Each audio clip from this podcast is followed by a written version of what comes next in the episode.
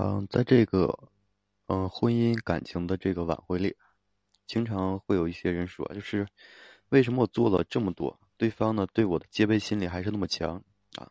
是不是说不在乎你，或者是不爱你了？就当你和对方分手的时候呢，对方就会产生这个对你产生否定的心理，也就是说，对你有了这个戒备心呢是非常正常的。而在这个挽回的过程中啊，需要降低他的这个戒备心理。哎，从而达到这个挽回的效果。嗯，降低戒备心理呢，也是挽回里面的非常重要的一个环节啊。那么，你如何操作才能说降低对方这个戒备心理呢？你如何才能走进去呢？首先，你要给自己换一个新的环境。就是为什么失恋后要选择换一个新环境呢？因为你们曾经在这个地方度过了很多美好的时间啊，处处啊都留下你们曾经的点点滴滴。所以，无论你到哪里。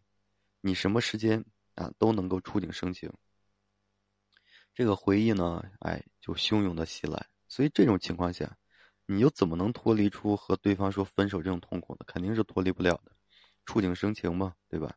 所以离开这个让你伤心的地方，哎，无论是长期的旅行还是说短期旅行，首先呢，你要选择离开这里，去体验一下呢，就是一直想体验的这个游戏，哎，或者是去看一一直你想看的风景。去经历不同这个风土人情，哎，就通过这个广袤的这个江河呢，来拓宽你的这个心境，哎，让自己放下去。所以换一种心情，换一种想法，啊，来给自己达到这个疗伤的目的，哎，更好的愈合。其次呢，是减少这个低价值的行为啊。很多人会在分手后不断的做一些低价值的行为，哎，不断的哀求和骚扰。所以你的行为，啊，是那么的低价值啊，那么的卑微，所以呢，他不会珍惜你。同时呢，也不断的增加他对你的戒备心理，所以想让他珍惜你，就要学会做一个高价值的女人，啊，停止就是你那些讨好的行为，然后学会呢引导他为你付出，只有两个人的付出是对等的，才能让你们之间这爱情啊变得长久。所以啊，降低对方的这个戒备心理，才会让对方就是，哎，慢慢的去接受你的作为。